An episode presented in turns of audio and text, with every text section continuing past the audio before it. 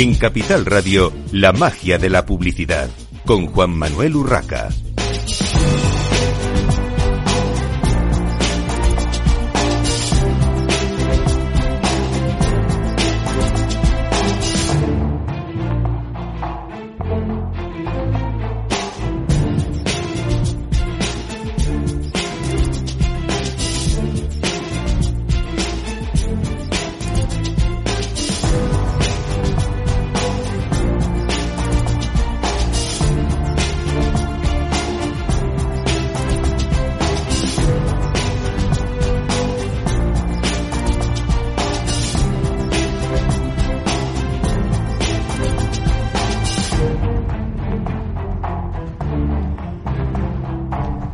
Bienvenidos un viernes más a la magia de la publicidad en Capital Radio. Les habla Juan Manuel Urraca. Hoy tenemos con nosotros a Javier Regueira, director de Branded Content Zone de Mio Group y vicepresidente de formación de BCMA. Bienvenido, Javier. ¿Qué tal? Muchas gracias. Bueno, vamos a, a contar a los oyentes, por si todavía hay alguien que no lo conoce, qué es la BCMA, Javier. Pues mira, la BCMA es una iniciativa que montamos con mucho interés, con mucho cariño, hace ya ocho años. Un grupo de publicistas reconvertidos a productores de contenidos y que, bueno, pues es la principal asociación que se dedica a formar y a informar sobre la disciplina de los contenidos de marca en España. Formamos parte de una estructura internacional donde estamos en distintos países europeos y americanos, pero bueno, nosotros nos encargamos de la actividad en España. Muy bien. Oye, eh, la próxima semana se celebra en Madrid la novena edición ya de Branducers. Eh, recuerdo todavía la, la, primera, la presentación que hizo en su momento Risto. ¿Estuviste? Estuve, estuve en aquella primera presentación. Hito, hito histórico, yo lo recuerdo con muchísimo cariño. Sí, sí, sí. Yo entonces estaba dirigiendo una, revista de, de, de marketing y la verdad es que fue un momento curioso. Bueno, como dices tú, hito histórico. Eh, es el principal foro, de branded content en España y entrega, eh, se entregan los premios de la BCMA al mejor proyecto del año. Mm, pero hay más cosas. ¿Qué, veremos exactamente en esta novena edición, Javier? Pues efectivamente, como bien explicas, Juan Manuel, el evento tiene dos vertientes. Es algo que ya veníamos haciendo en los últimos años, es verdad que la industria publicitaria es aficionada a los premios porque yo creo que tienen un rol muy útil de visibilizar el talento que hay en la industria y de dinamizarla. ¿no? Entonces, por esa parte hay unos premios. Hay un gran premio de branded content, pero hay 11 premios más, es decir, que hay una gran representación empezado por las agencias, pero hay productoras, hay medios que tienen sus propias unidades muy profesionales de branded content dentro, hay anunciantes, es decir, toda la cadena de valor del branded content, que a lo mejor hablaremos de ello luego, porque es una disciplina muy híbrida por definición y de mucha colaboración, estarán representadas. Eh, en esos premios han concurrido más de 100 proyectos de branded content y se entregarán 12 premios. Y además de eso, tenemos una mesa redonda y varios debates. Bueno, eh, se ha publicado ya la lista corta, que ahora eh, hablamos de ella, pero antes me gustaría eh, conocer tu opinión sobre, ya que habréis visto, pues, digamos, de, las candidaturas que se han presentado, diversas opciones, ¿qué tendencias hay este para este año 2024 o qué veis vosotros como tendencias eh, en base a esas candidaturas, a esos trabajos eh, que se han presentado para, para estos premios de Branducers? Pues mira, te intento dar así como tres titulares rápidos. Em, lo primero, parece que los, los Mad Men, ¿no? ese, ese concepto tradicional que puso de moda Netflix respecto a, la publicidad tradicional, ¿no? donde casi dependemos de la inspiración mágica de un publicista, se está transformando para conjugar talento sí, pero también tecnología. Una cosa que hemos observado, que el jurado ha observado en los proyectos es que cada vez está más presente no solo la utilización de tecnologías para facilitar, agilizar, incluso abaratar, diría yo, procesos de producción. Eh, te hablo de rodaje y te hablo de postproducciones, sino también la IA, que es de lo que habla todo el mundo estos días, pero es verdad que los que trabajamos en producción audiovisual nos estamos dando cuenta de que no nos soluciona el trabajo al 100%, pero sí nos inspira, ¿no? Em, ese sería el primer titular. El segundo sería que se está derribando, parece ser, el 2024, parece ser por fin, ¿no? Va a ser el gran año de el derribo de, esa gran, ese gran muro de Berlín que tenemos en la publi de siempre, que es el on-off. Bueno, pues lo que observamos en los proyectos es que cada vez hay más eh, proyectos transversales y transmedia, ¿no? Que a lo mejor empiezan por un medio, pero se propagan a muchos otros, que es la manera de establecer una variedad de puntos de contacto eficaces con el consumidor, que es al final lo que todos buscamos, ¿no? Y la tercera está relacionada con lo que te apuntaba antes, trabajo colaborativo, ¿no? Esta es una disciplina em, que es verdad que no es nueva, porque em, hay casos como Popeye el Marino, que es de 1929, hay casos como la guía Michelin, que es de 1904 y son branded content, pero es verdad que la era contemporánea, la era digital, rescata el branded content como del baúl de los recuerdos, pero tenemos un problema gigantesco los publicistas y es la saturación y las audiencias cada vez más esquivas, ¿no? En esta disciplina, que no es nueva, pero que estamos rescatando y actualizando, es importante que colaboremos. Y ahí están las marcas, y están los publicistas, y están los productores, em, y desde luego los medios, para colaborar. Y lo que observamos, tercera conclusión de los jurados, es que cada vez hay más proyectos colaborativos donde se, ensamblan todas estas profesiones. ¿Y crees que, eh, digamos, el mercado, eh, no tanto los anunciantes, sino las, las agencias en sí, sobre todo las agencias de medios muchas veces, están preparadas para esta eh, para utilizar esta, esta tendencia imparable que es el branded content, porque en general cuando hablamos de publicidad lo primero que pensamos es en, agencias de medios, hablando en general del sector de la publicidad, agencias de medios. Y las agencias de medios, su negocio es mm, mover dinero comprando eh, espacios, ¿no? Comprando, vendiendo espacios. Eh, parece que todo lo que se salga de ahí, mm, no sé, eh, les, resulta complicado de, manejar. ¿Cómo, ¿Cómo, ves esto?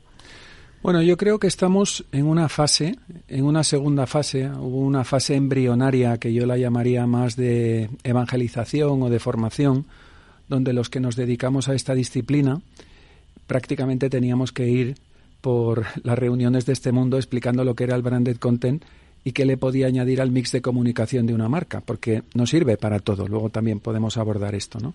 De hecho, es compatible con la publicidad, porque la publicidad te puede dar unas cosas y el branded content otra.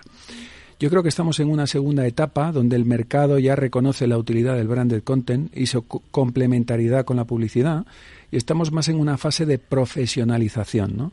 Donde lo que buscamos es desarrollar, afianzar metodologías de trabajo que nos permitan acertar más veces, ¿no? Ese yo creo que es el punto en el que estamos y las agencias de medios, como tú apuntas, em, tienen inversiones que proteger y que desarrollar. Conozco bien la historia porque mi productora está integrada en un gran grupo, bueno, un grupo familiar, pero eh, muy emergente, donde hay una agencia de medios, eh, Mio Group, y, y lo que estamos haciendo, como hacen también otras agencias de medios, es adaptarnos a este contexto lo más rápido posible y prácticamente todos los grupos de medios que puedas tener en la cabeza están apostando ya por unidades de branded content que tienen por otro lado potentes sinergias con las agencias de medios, ¿no?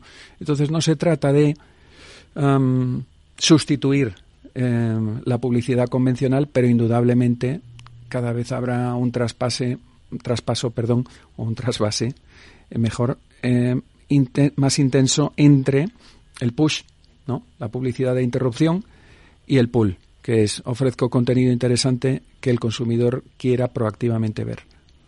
Bueno, interesante. Luego seguimos hablando de, eso. Vamos a volver a, a Branducers y a esa lista corta. ¿Qué destacarías de esta lista corta de esta novena edición de Branducers? Pues yo creo, sobre todo, mm, yo no he estado personalmente en el jurado, pero sí he tenido la oportunidad de hablar con grandes profesionales que han estado el jurado viendo un montón de casos. Y como te decía antes, lo que se observa es una creciente profesionalización del sector, em, incluso con medios que a lo mejor no son astronómicos en términos de inversión. Hace 25 años, cuando yo empecé en Leo Burnett, para rodar un spot de unos estándares altos te tenías que ir a las Azores con un presupuesto de 300.000 euros, ¿no? Y hoy con 300.000 euros pues probablemente eh, produces y publicas una webserie de 10, 12, 15 capítulos. Eh, los, los, estándares de producción son elevados gracias también a que, como decíamos antes, las tecnologías están ayudando. Y lo que observamos es un desarrollo también cada vez mayor de aptitudes creativas. Y me explico. La creatividad en publicidad no necesariamente es lo mismo que la creatividad en branded content. La creatividad en branded content es, se llama narrativa, se llama storytelling. La gente va a ver Barbie, la película, a saco y se llenan los cines porque la película es interesante, porque tiene una narrativa que contar. Esa narrativa obviamente no tiene nada que ver con el texto de una cuña de 20 segundos o de un spot de 20 segundos. ¿no? Y eso es algo que observamos que la industria está aprendiendo a hacer en base sobre todo a um, observar y aprender de los que saben en esto, que es el mundo de los medios, del cine y de la televisión. Eh, ¿Cuál dirías que es el estado del branded content en España? Pues posiblemente y ligado a, a esta etiqueta que le hemos puesto de profesionalización de la etapa, yo te diría que estamos entrando en etapa de juventud cercana a madurez, ¿no? donde efectivamente hay más variedad de casos. Todos los que llevamos 10, 15 años produciendo branded content al lado de casos de éxito hemos tenido, nos hemos despeñado en alguna ocasión y eso también genera eh, aprendizajes. Y yo hablaría de una creciente profesionalización de la disciplina. Por supuesto, trabajo no está hecho. Em, en ese primer brand users que tú recordabas, recuerdo que utilizábamos la expresión terra incógnita para hablar de branded content, no había metodologías desarrolladas y hoy, por ejemplo, pues gracias a la BCMA, ya que estoy aquí en representación de la BCMA, lo, lo cuento con, con orgullo, pues tenemos una serie de metodologías en el plano de storytelling, de estrategia de marca, eh, tenemos una guía de formatos de branded content absolutamente exhaustiva que se llama Foco y está disponible en nuestra web de, como guía de consulta, donde cualquier interesado, estudiante o profesional, puede comprobar los cinco géneros y los más de 150 formatos diferentes de branded content que hay, ¿no? Con lo cual un publicista que a lo mejor no está muy habituado a esto o un anunciante puede entrar a conectar con este mundo que es tan apasionante pero que es tan complejo, ¿no? Por lo tanto, eh, seguimos en desarrollo pero mm, estamos creciendo, sin duda. Eh, al hilo de esto, eh, Javier, tú que diriges la comisión de formación de la BCMA, ¿hasta qué punto es necesario seguir formando a los profesionales del sector de marketing y la publicidad sobre branded content ahora mismo? Pues sin duda, sin duda es necesario. Em, está habiendo un movimiento de em, em, establecer unidades especializadas de branded content prácticamente en todos los eslabones de la cadena. Em, incluso los anunciantes que tradicionalmente han delegado las fases de estrategia y producción en agencias, cada vez hay más anunciantes fuera de España, Marriott, em, Salesforce, Red Bull y en España eh, la Liga Estudios, La Santa, que es la agencia interna del Banco de Santander, o el estudio de contenido y publicidad de Pernod Ricard, por ejemplo. Casos verdaderamente interesantes de gente que está haciendo las cosas muy bien, pero que han tenido que integrar dentro de su casa trabajos que antes no hacían, ¿no? Eso inevitablemente genera la demanda de más talento y esa demanda de más talento nos obliga a adaptarnos y a ofrecer una formación actualizada. Como las cosas están cambiando constantemente, antes hablábamos de IA, pero también podríamos hablar de canales. Em, TikTok ya no es una novedad, pero está estableciendo un nuevo estándar absolutamente revolucionario en el consumo de microvídeo. Ha derrumbado el attention span hasta por debajo de 8 segundos, sobre todo en las generaciones más jóvenes, de millennials hacia abajo. estamos hablando de Twitch, donde hay una enorme variedad de canales. Em, por lo tanto, tenemos que adaptarnos y formar a las nuevas generaciones en estos nuevos ámbitos, técnicas y disciplinas, yo diría que casi reaccionando con los planes formativos casi en tiempo real. ¿no? Y es una cosa de que también estamos fomentando activamente desde BCMA. ¿Hasta qué punto crees que, eh, más o menos lo comentábamos antes, que el empuje del branded content está perjudicando a las acciones de marketing tradicionales y a la publicidad, sobre todo desde el punto de vista eh, económico, porque no sé si, si lo habéis valorado de alguna manera, lo habéis medido, eh, o si hay algún dato que nos puedas dar de eh, quizá un trasvase de presupuestos de publicidad más o menos tradicional a este branded content que yo cuando hablo con anunciantes lo que sí te dicen es que les da buenos resultados. Ya me alegro de escuchar eso. Una, de las cosas que se cuestiona a veces es la eficacia del branded content. Em, hay quien argumenta que el branded content no se puede medir y eso es incorrecto. Sí se puede medir. Tenemos metodologías desarrolladas conjuntamente con institutos de investigación. Podemos medir tanto la conversación digital generada por el contenido como también podemos hacer estudios declarativos para inferir cuál es la influencia que tiene un contenido en la percepción de marca del cliente. Eso sabemos hacerlo. ¿no? Em, pero volviendo a tu pregunta, em, es verdad que se está produciendo un trasvase inevitable entre el off y el on, si queremos todavía verlo así, basta mirar InfoAdex, no me lo invento yo, miramos InfoAdex, mm, fuente de, resume la inversión publicitaria, eh, miramos el InfoAdex de los últimos cinco años y vemos que sigue habiendo un trasvase hacia digital. Miramos además la categoría de branded content lleva ya dos o tres años representada en InfoAdex y es, si no recuerdo mal, está en el top tres de las categorías que están creciendo a doble dígito, por lo tanto es innegable que hay un creciente interés de la industria en esto. Ahora bien, a pesar de que somos parte interesada porque somos BCMA y yo me dedico en cuerpo y alma a esto, lo que nunca diría es que el branded content ha venido para sustituir a la publicidad son dos modelos diferentes y complementarios.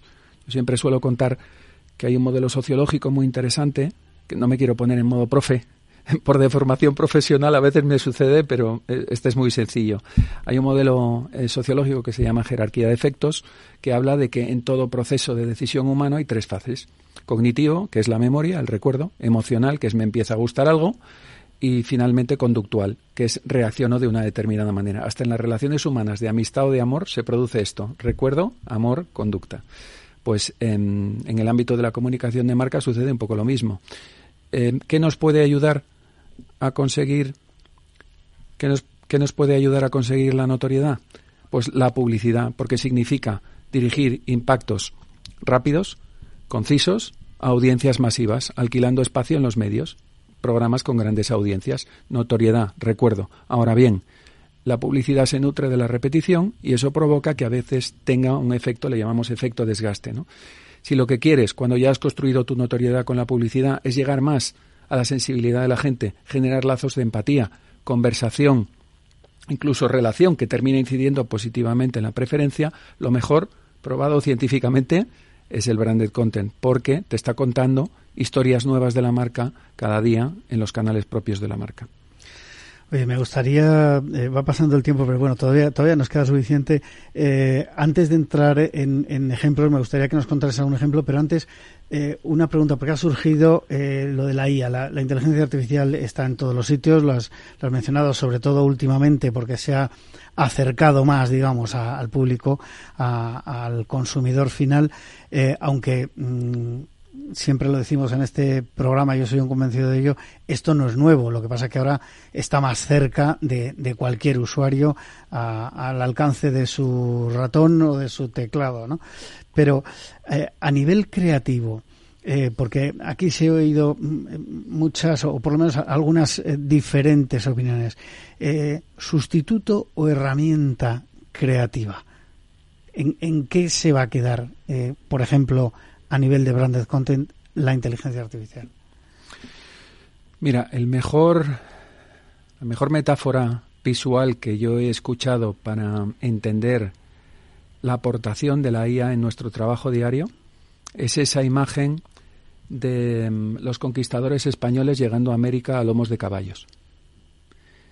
Los habitantes de América que les ven llegar se piensan que es un único cuerpo, hasta que descubren que es un animal que facilita enormemente cualquier tarea, desde arar el campo, pasando por batallar con los enemigos, ¿no? Y descubren que subiéndose al caballo se vuelven más eficaces. Pues esto es lo mismo. Em, potencia nuestras capacidades en el sentido que las tareas de bajo valor, por ejemplo, cuando yo tengo que hacer un benchmarking, ¿no?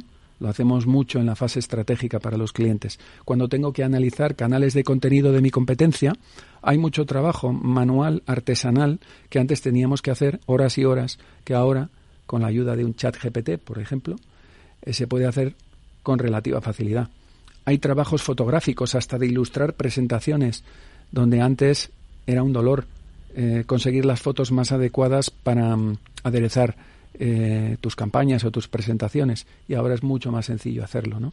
Entonces, ese talento que nos permite conciliar lo que una marca quiere decir con lo que le puede interesar ver a una audiencia, ese talento es innato.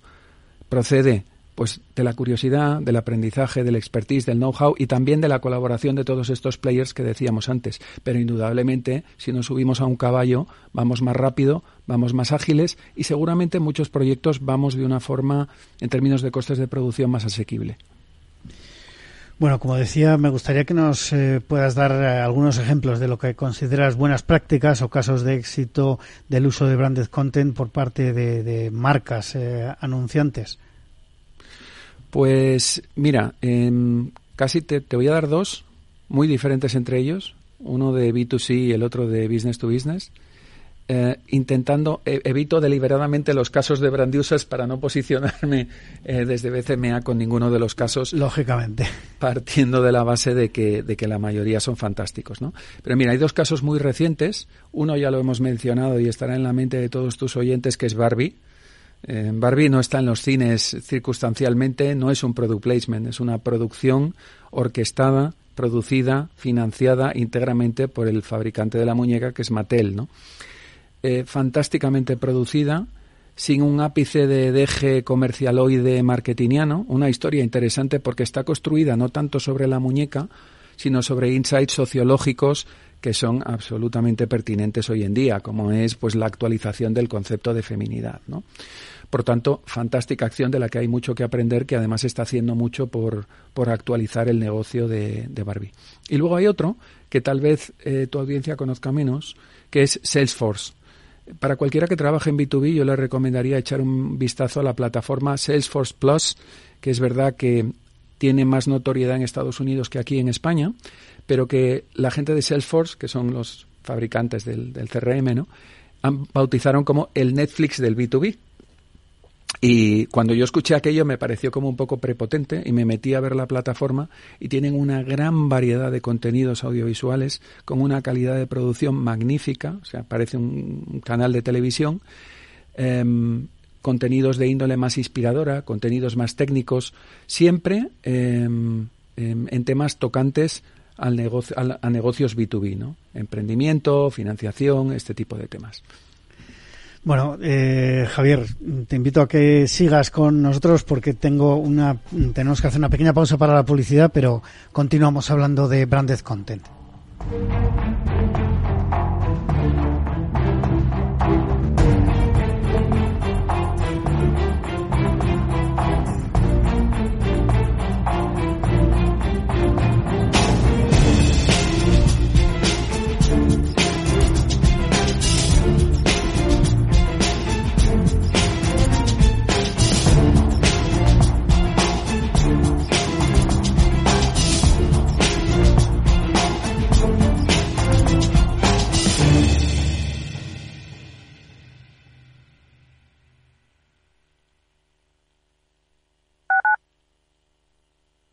Capital Radio, Madrid, 103.2.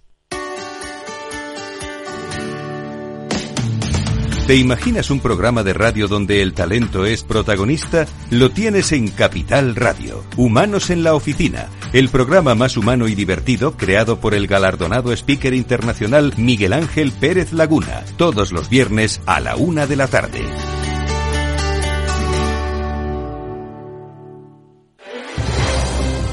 Si quieres entender mejor todo lo que rodea nuestro sector alimentario, tienes una cita en La Trilla. Un gran equipo de especialistas te acercará a la actualidad económica y política desde el campo hasta la mesa. Conocerás sus principales innovaciones sin olvidar las producciones más tradicionales. Los sábados de 8 a 9 de la mañana con Juan Quintana, La Trilla de Capital Radio.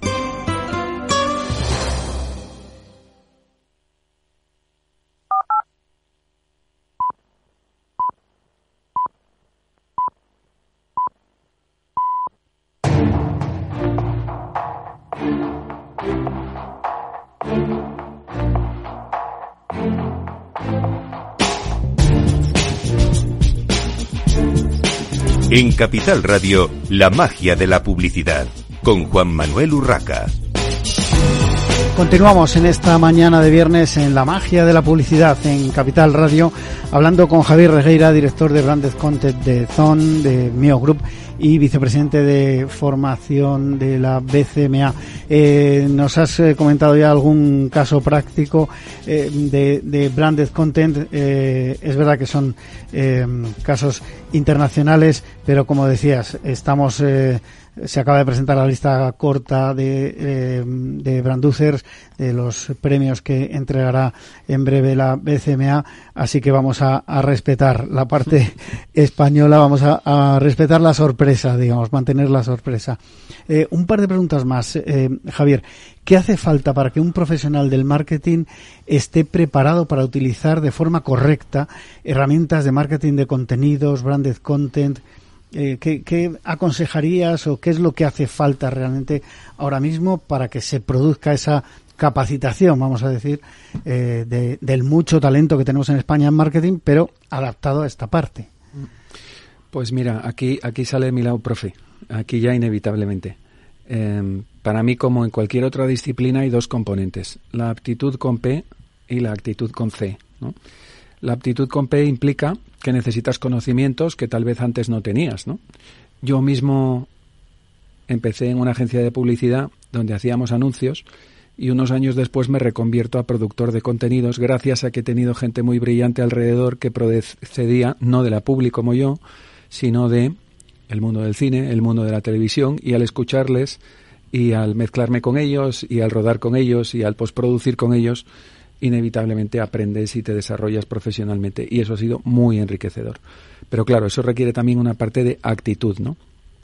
A veces los publicistas, y yo sigo diciendo, soy publicista, lo digo orgullosamente, es lo que me ha dado de comer a mí y a mis hijas eh, estos últimos años, eh, somos un poco endogámicos. Nos cuesta esto de um, reconocer que a lo mejor tenemos que aproximarnos a otras profesiones y aprender de ellas, ¿no? Entonces, si combinamos esa parte de curiosidad y aprendizaje con la voluntad de trabajar codo con codo con las industrias audiovisuales, con los periodistas, con los medios y aprender de ellos, seguro que nos va a ir bien. Bueno, ¿y cómo dirías que estamos en España eh, respecto a los mercados de nuestro entorno en cuanto al uso de, del branded content? Bueno, España en general siempre ha sido una industria publicitaria muy bollante, tanto a nivel de premios, que al final no dejan de ser un reconocimiento a la calidad de los trabajos. Tradicionalmente, en todos los festivales internacionales, España siempre ha sido una de las industrias punteras.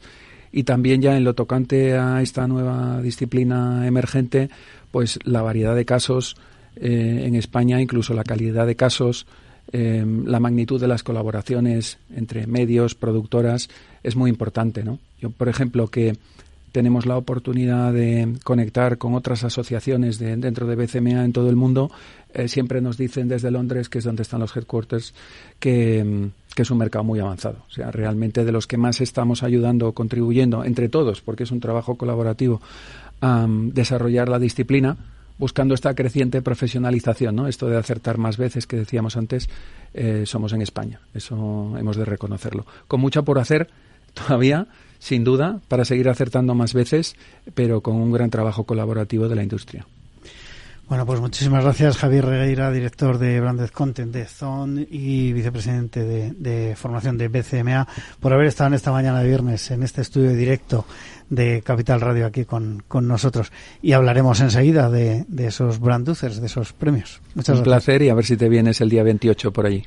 Bueno, eh, nosotros seguimos, seguimos con más marketing y, y publicidad. En este caso con eh, David López, eh, CMO, Chief Marketing Officer de Omnitel. Bienvenido, David. Hola, buenos días, Juan Manuel. Muchas gracias. Bueno, para empezar, eh, brevemente cuéntanos qué es Omnitel. Vale, pues Omnitel es una empresa de servicios de marketing especializados para empresas tecnológicas y sobre todo muy muy enfocada en el B2B. Hacemos un poco, cubrimos todo el espectro de servicios de marketing desde el evento, desde cualquier servicio de marketing que puedas imaginar y damos soporte a estas grandes empresas multinacionales, ¿vale? del sector para cubrir un poco todas las necesidades que ellos tienen. Bueno, eh, estábamos hablando antes con, con Javier en una parte de, de, su entrevista de la inteligencia artificial que evidentemente eh, lleva ya tiempo, pero lo último que conocemos o lo que ha saltado ya hacia el gran público ha llegado para, para quedarse. Y me gustaría hablar contigo sobre cómo usar eh, la inteligencia artificial generativa en el marketing eh, business to business. llevamos tiempo escuchando hablar de, inteligencia artificial, pero en un reciente estudio de Safe Frog Marketing Group del pasado verano, eh, responsables de eh, campañas de marketing eh, B2B en, Estados Unidos reflejaban que el 31% de los encuestados estaba utilizando inteligencia artificial para chatbots, codificación, diseño, mientras que un 30% lo aplicaba en contenidos y, presentaciones. Eh, por tu experiencia gestionando estas campañas B2B para clientes, ¿cómo estáis viendo la aplicación de la inteligencia artificial en España? Pues en Omnitel ya preguntamos sobre el uso de esta inteligencia artificial a más de un centenar de profesionales del marketing del sector B2B en un estudio que hacemos todos los años, un observatorio que se llama Tendencias del Marketing y Tecnología y resultó una conclusión bastante curiosa y es que es verdad que en medios hablaba mucho de esta inteligencia artificial, de toda la parte generativa, etcétera, pero nosotros detectamos que para estos directores de marketing que a día de hoy trabajan en estas grandes empresas, en empresas eh, del sector, etcétera, para ellos todavía eh, no estaban recelaban un poco, ¿no? De esta inteligencia artificial, no le estaban dando un uso suficiente. Si bien nos decían que posiblemente para este 2024 sí lo van a usar, más de un 24% nos decía que creen que van a incorporar temas de inteligencia artificial en sus pues planes de marketing de este año, etcétera, si lo van a comenzar a utilizar, tenían otras preocupaciones todavía, ¿no? Por ejemplo, eh, según este observatorio, lo que vimos es que la generación, por ejemplo, de leads cualificados era el principal desafío, ¿no? El que se enfrentaba más de la mitad de estos directores de marketing. Estaban muy, muy preocupados con generar oportunidades de venta cualificadas para su sector. Estaban muy, muy, muy interesados en eso. Mientras que a lo mejor para algo más de la mitad disponer de datos cualificados, ¿no? Era otra de sus obsesiones, ¿no? Tener esos datos cualificados para poder trabajar con ellos en su día a día, además de, por supuesto, generar contenido relevante, ¿no? Para sus campañas. Eran una de sus, de sus grandes preocupaciones.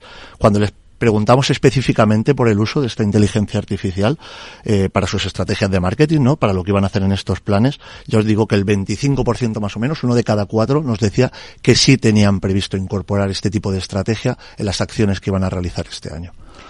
Y eh, al final ese, esa incorporación de la inteligencia artificial, eh, ¿desde dónde se va a hacer? ¿Desde las marcas eh, o las empresas anunciantes? ¿Van a utilizar agencias externas, agencias especializadas, digitales o de otro, o de otro ámbito? o cómo, cómo, se va a hacer esto? Porque claro, yo lo que estoy viendo también es que muchas veces se habla de la inteligencia artificial como una herramienta, evidentemente, a veces mm, en términos de panacea, que no creo que sea la panacea, pero eh, lo que no está claro es mm, cómo utilizarla, ¿no? O sea, sí, la inteligencia artificial hace muchas cosas, nos cuentan que hace muchas cosas, pero, pero ¿quién lo va a utilizar?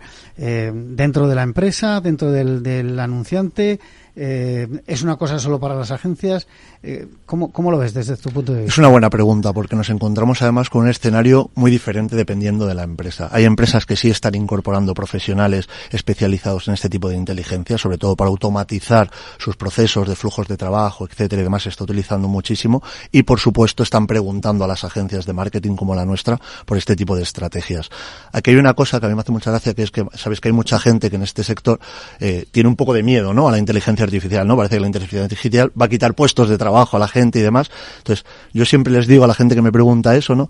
No tengáis miedo de la inteligencia artificial porque al final es una herramienta si tenéis que tener miedo a lo mejor, o sea, el que os puede quitar vuestro puesto de trabajo en el futuro es ese profesional especializado en esa inteligencia artificial y que le dé un uso correcto para esa automatización de tareas de trabajo, para hacer limpieza de datos. Por ejemplo, nosotros en Omnitel utilizamos muchísimo esto para temas de limpieza de datos, para temas de generación de imágenes, ayuda muchísimo al departamento creativo en su trabajo del día a día, lo usamos también para todo el tema de informes de retorno de inversión y demás, para hacer auditorías de mercado. O sea, es una herramienta muy potente que podemos utilizar claramente en beneficio de todas las acciones que venimos utilizando, a la que por supuesto no hay que tenerle miedo, ¿vale? Simplemente hay que entenderla. Se va a necesitar de un profesional que esté detrás, que le dé las preguntas correctas, ¿no? Y que la maneje de una manera adecuada.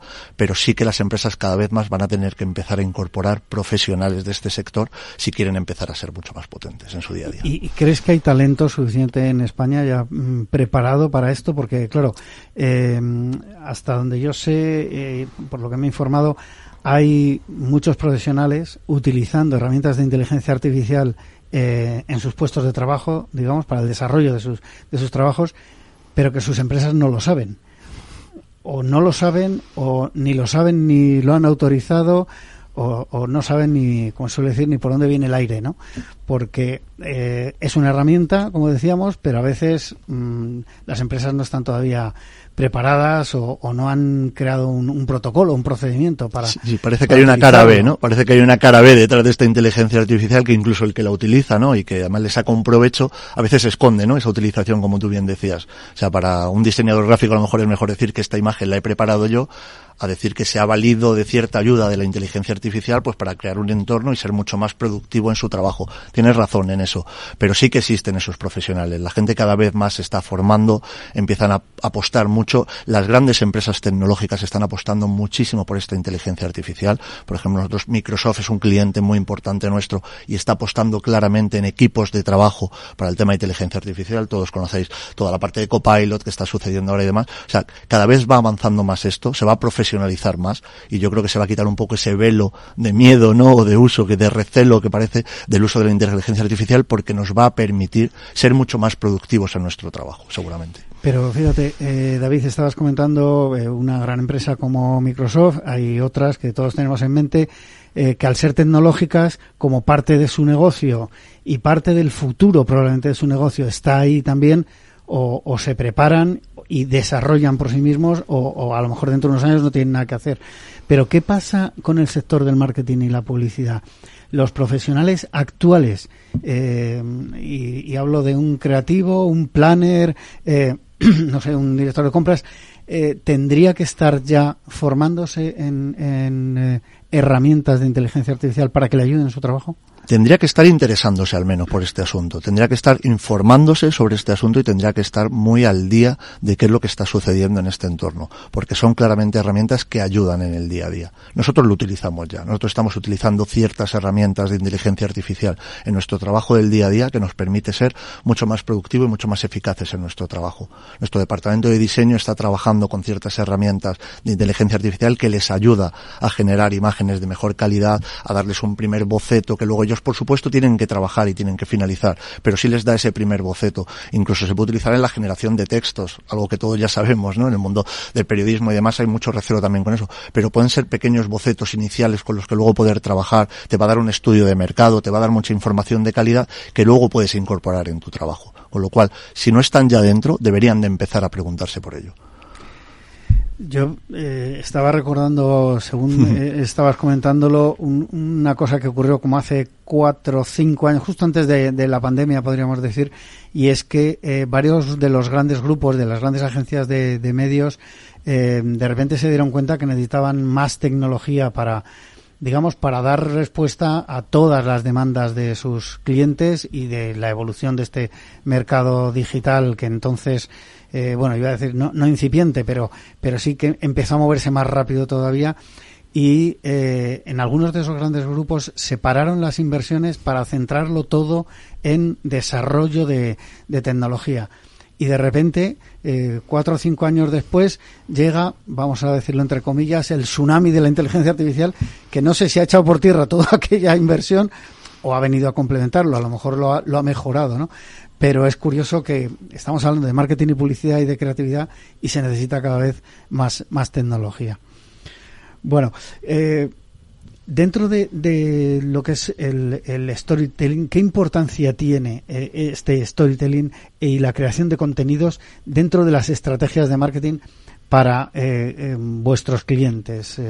Tiene una importancia muy, muy, muy alta, Juan Manuel, muchísima importancia, porque al final cada vez es más importante, primero entender, ¿no? Entender a nuestros clientes. Cuando nosotros hablamos con una empresa que viene a buscar nuestros servicios, lo primero que le pedimos es que si realmente entiende bien a sus clientes, si sabe de sus necesidades, si les escucha, ¿no? Tendemos mucho a intentar contar lo nuestro y necesitamos escuchar, con lo cual al final el generar contenido de calidad, el generar un storytelling adecuado, el generar contenido de valor para tu posible cliente futuro es súper, súper importante, porque si tú vas a la persona idónea, entiendes quién es tu cliente y vas con los mensajes adecuados, seguramente hayas ganado mucho en ese proceso, en ese avance del proceso, porque tendíamos a contar lo mismo a casi todo el mundo, ¿no? Entonces veces nosotros nos sentamos con muchos de nuestros clientes, esto es muy habitual en nuestro día a día, y cuando le preguntamos, bueno, pero ¿tú conoces realmente bien a tu cliente? ¿Sabes qué es lo que está demandando en el mercado? Pues te suelen enseñar la típica presentación comercial que llevan siempre a todos los sitios y se la cuentan a todos igual, ¿no? Entonces es súper, súper importante dar los mensajes correctos a las personas correctas si consigues eso, seguramente hayas avanzado mucho en el proceso de venta. Eh, dentro de ese mix, eh, digamos, de conocimiento, como decías, de, los clientes, relaciones públicas, contenidos, entiendo que proponéis acciones de comunicación, campañas de publicidad, patrocinios. ¿Cómo, cómo montáis, digamos, vuestra, vuestra propuesta? Porque, de alguna manera, también los clientes eh, los, los anunciantes, ya no solo hablo de las grandes compañías, cada vez han aprendido más, y entiendo que demandan más, mm, eh, no, no un producto, no una campaña, sino mucho más de, de una estrategia. de servicios de marketing. Una estrategia. Al final lo que nos demandan precisamente es esa estrategia. Estoy de acuerdo contigo. Cuando el cliente se acerca a nosotros, cada vez tiene muchísimo más conocimiento de su sector. Por supuesto, tiene mucho conocimiento de sus clientes y lo que te demanda es de una estrategia. Entonces, jugar con ese mix de acciones que tú estabas diciendo para nosotros es fundamental. Porque lo que nosotros ofrecemos a nuestros clientes es que tengan una autoridad y una reputación en el mercado. Porque tenemos clientes que venden cosas muy complejas también. Entonces, tienen un nicho de mercado donde otros clientes también pelean en él y nosotros lo que buscamos claramente en ese nicho es que nuestros clientes se diferencien de la competencia a su propuesta de valor, gracias a su propuesta de valor, que tengan ese nicho de mercado muy controlado y que trabajen en generarse una autoridad y una reputación dentro de ese mercado. Para eso acciones como relaciones públicas, acciones en medios, acciones de todo tipo son súper, súper importantes, primero para buscarse un nombre en el mercado, ¿vale? Y buscar una estrategia que nosotros llamamos de marketing always on, ¿no? Que siempre está encendida. ¿Por qué? Porque nunca sabes cuándo va a surgir la oportunidad de venta con tu cliente. Entonces, si tú estás hablando con un cliente, haces una campaña en un momento concreto, alquilas la atención que nosotros decimos, ¿no? Hablan con nosotros, nos contratan una campaña concreta y durante ese tiempo alquilamos la atención de los posibles clientes que pueden comprar esa solución. Pero puede ser que ese no sea el momento. Puede ser el cliente, puede ser la persona indicada, pero no es el momento. Si cuando llegue el momento en el que el cliente de verdad quiere cerrar la compra, llega en el momento de la decisión, tú no estás, estará otro. Con lo cual nosotros te invitamos a no alquilar la atención, sino a construir la atención. Trabajar en construir toda esa atención para que cuando llegue el momento de la decisión de compra, en la empresa en la que piensan a la hora de pedir una propuesta, estés ahí en ella, ¿vale? Puedas jugar a presentar tu propuesta. Entonces es súper importante estar siempre presente con una estrategia de este tipo. Pero a veces, eh, tal como lo cuentas, David, parece muy fácil, hmm. pero a veces, eh, y, volviendo a lo de antes, si salimos de ese grupo de grandes anunciantes, de, de ese top 10 o top 50 de, de InfoAdex, eh, parece más difícil, ¿no? Construir esa imagen, ese always on que tú decías, eh, hombre, cuando estamos hablando de una pyme o de una mediana empresa, no vamos a hablar de, la tienda de barrio, evidentemente, pero eh, una pyme a lo mejor no tiene todos los recursos para estar siempre eh, activo en, en, marketing, publicidad, relaciones públicas, ¿no? Sí, justo. De hecho, lo que hemos hecho nosotros desde Omnitel, hemos detectado esto que comentabas, Juanma, y hemos creado una solución que se llama eh, Martech, Marketing and Sales Engine, que es una herramienta de suscripción donde ofrecemos un poco como servicios de marketing as a service, ¿no? Marketing como servicio, y hemos generado una herramienta que permite a estas pymes, que tú decías, a estas empresas a lo mejor no tan grandes, un poco más medianas, que para nosotros es un target súper interesante, porque lo que hacemos es generarles toda, estrategia, toda esta estrategia de marketing, ¿vale? Trabajamos con ellos en general la estrategia de marketing. Con un pago mensual, les hacemos un pago mensual, les ponemos todo un equipo de marketing especialistas detrás de ellos, donde trabajamos el SEO de su compañía, es decir, el posicionamiento orgánico que puedan tener en Internet, trabajamos campañas con ellos directamente, trabajamos una estrategia de contenidos y de storytelling para poder trabajar con todo esto. Al final, un poco el ejemplo muy visual para que todo el mundo entendiera, nosotros, si tú lo que nos estás demandando son manzanas, por decirlo de alguna forma, nosotros tenemos cajas de manzanas, tenemos todo tipo de cajas de manzanas, manzanas que te podemos ofrecer porque tienes la necesidad de comer manzanas ahora mismo, pero con este tipo de estrategia vamos un poquito más allá y te planteamos plantar un manzano.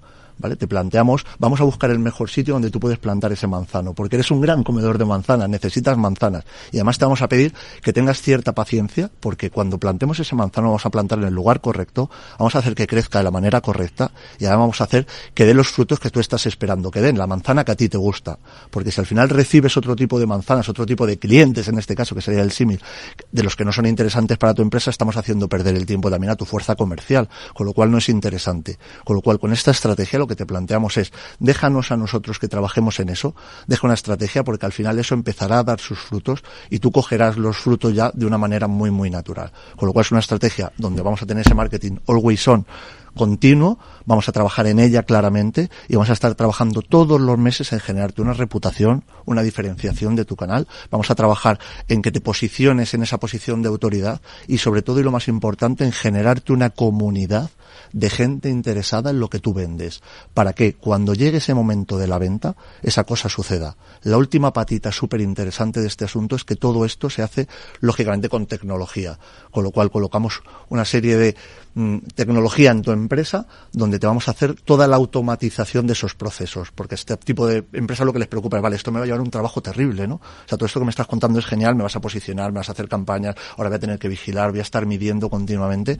pero lo que vamos a hacer es automatizar todos esos procesos de marketing para que de una manera muy natural tú puedas ver en todo momento cómo se encuentra tu cliente, en qué estado se encuentra de madurez, cómo está esa manzana, ¿no? Si está empezando a crecer, si ya va madura, si la puedo coger, porque si la coges en el momento no adecuado es probable que Si esperas al momento adecuado, seguramente va a funcionar esto. Esto, David, es lo que llamáis vuestro Sales Engine. Correcto. Marketing and Sales Engine. Marketing and Sales Engine. Bueno, ¿y qué acciones concretas proponéis desde Omnitel para la captación de leads? Pues tenemos dentro de esas cajas de manzanas que te contaba antes, tenemos muchísimas. Realmente trabajamos muchísimo pues con acciones con medios especialistas. La importancia es lo que comentabas antes, Juan Manuel, es todo el tema de segmentación. Buscamos mucho la segmentación, entender muy bien cuál es el buyer persona, ¿no? cuál es ese cliente al que la gente está demandando, cuál es el que tu empresa necesita. Con lo cual, trabajamos en acciones de mucha segmentación de ese cliente y hacemos mucha acción con medios especializados, Trabajamos en mesas redondas, por ejemplo, le sentamos a ese cliente en una mesa redonda con cliente potencial que pudiera ser y aquí le damos un poco la vuelta al calcetín. El cliente está muy acostumbrado con nosotros a hacer eventos donde él se sube a un escenario y le cuenta a toda su audiencia cuál es su solución, su caso de éxito o cómo trabaja con sus clientes y le damos una pequeña vuelta. Le decimos, necesitas escuchar a tus clientes. Entonces le sentamos con público potencial en una mesa redonda como un programa parecido a este y le decimos, escucha cuáles son las necesidades que puede tener tu cliente, escucha cuáles son sus puntos de dolor, ¿no? ¿Dónde, dónde necesitaría esas soluciones? Y a lo mejor en una conversación posterior, ofrécele tu solución que puede cubrir esa necesidad que ellos tenían.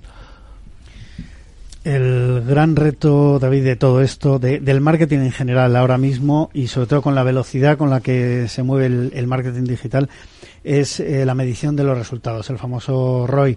¿Cómo eh, puede un, anunciante, eh, iba a decir fiarse, y, lo digo porque al final es, es también un tema de confianza, eh, fiarse de esos resultados mm, que, que, busca de alguna manera cuando hace su inversión y su apuesta eh, con una empresa de servicios de marketing. Ese es el gran reto realmente. Cómo medir ese retorno de la inversión, ¿no? Ese ROI, o cómo medir ese ROMI, que es el retorno de la inversión de marketing, ¿no? Cómo medir esas dos cosas. Y lo que dices tú, o sea, el tema de la confianza es, es vital en este asunto, porque, oye, ¿cómo mido yo que el dinero que he puesto para esta acción realmente está teniendo un retorno?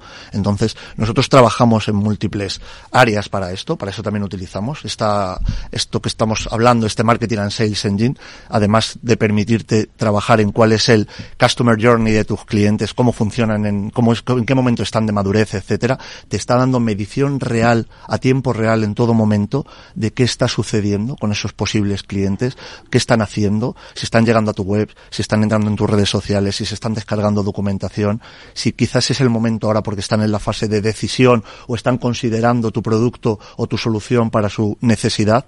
Entonces, esa medición la tienes en tiempo real en todo momento para poder tomar las decisiones comerciales adecuadas según la misma.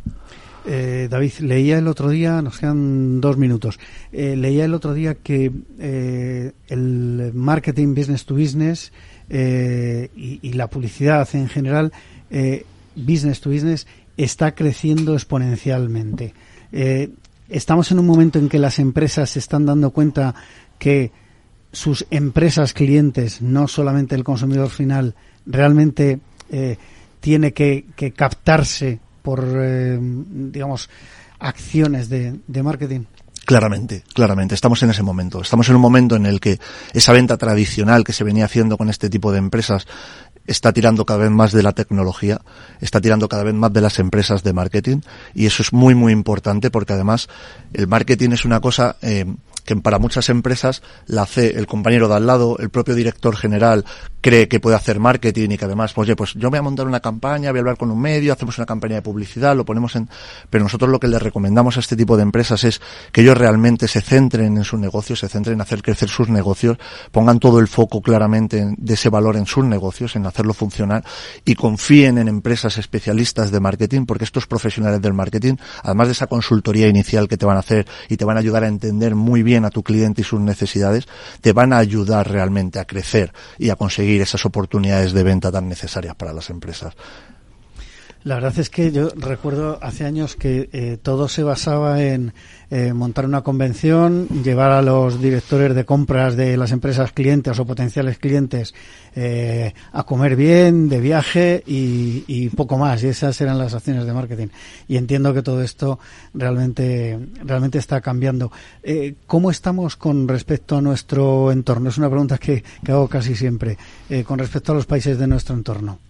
Pues es una situación parecida. Nosotros trabajamos para, para varios países, trabajamos para, bueno, sobre todo para la parte de, de Sur Europa, trabajamos con Italia, Francia, España y por supuesto Portugal, que tenemos delegación también por allí, y, y tenemos una situación más o menos parecida en todos estos países. Estamos bastante alineados, estamos en situaciones muy parecidas, tenemos más o menos las mismas necesidades, y ese evento que tú comentabas que venía haciéndose, no lo descartes, porque cuando hacemos nuestro observatorio nos siguen contando que el evento sigue siendo el rey de las acciones de marketing. Nos gusta estar cerca de nuestros clientes, nos gusta estar con ellos y esa es una acción que va siempre a funcionar muy bien pero siempre y cuando la complementes con otras.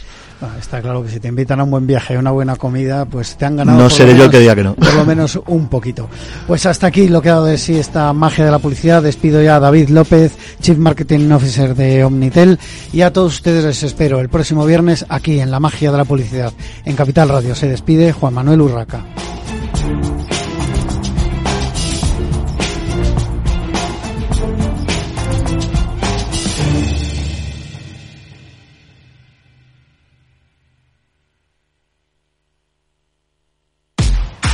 Mal tiempo, mala helada.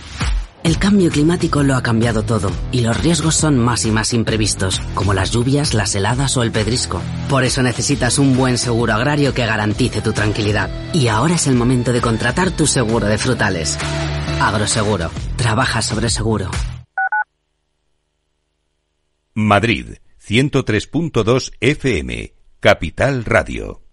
Disfruta de la mejor cocina gallega en Montes de Galicia. Todo un clásico moderno en el barrio de Salamanca. Disfruta de la variada dieta atlántica, de las mejores carnes y pescados tratados con respeto y transparencia y regados con una de las mejores bodegas de la zona. En grupo, en familia o en pareja, Montes de Galicia te ofrece el espacio perfecto en cada ocasión.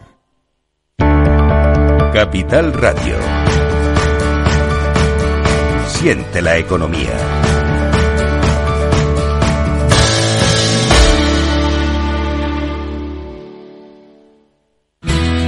Si crees que la ciberseguridad no va contigo ni con tu empresa, es que todavía no has escuchado Cyber After Work, el programa decano de la radio española sobre ciberseguridad. De la mano de Eduardo Castillo y acompañado por Mónica Valle y Pablo Sanemeterio, te ayudamos a proteger tu empresa de las múltiples amenazas que circulan por la red. Cyber After Work todos los lunes a partir de las 7 de la tarde en la sintonía de Capital Radio.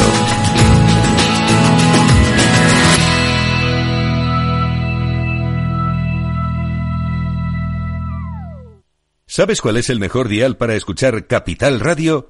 Tu móvil. Ya tienes disponibles las versiones de iOS y Android de Capital Radio. Y si quieres escucharlas en tu coche, lo tienes muy fácil. Empareja el Bluetooth de tu coche con tu móvil o tableta, entra en la app de Capital Radio y ya lo tienes. Escucha Capital Radio en digital. Y si te preguntan qué escuchas, no lo dudes. Capital Radio.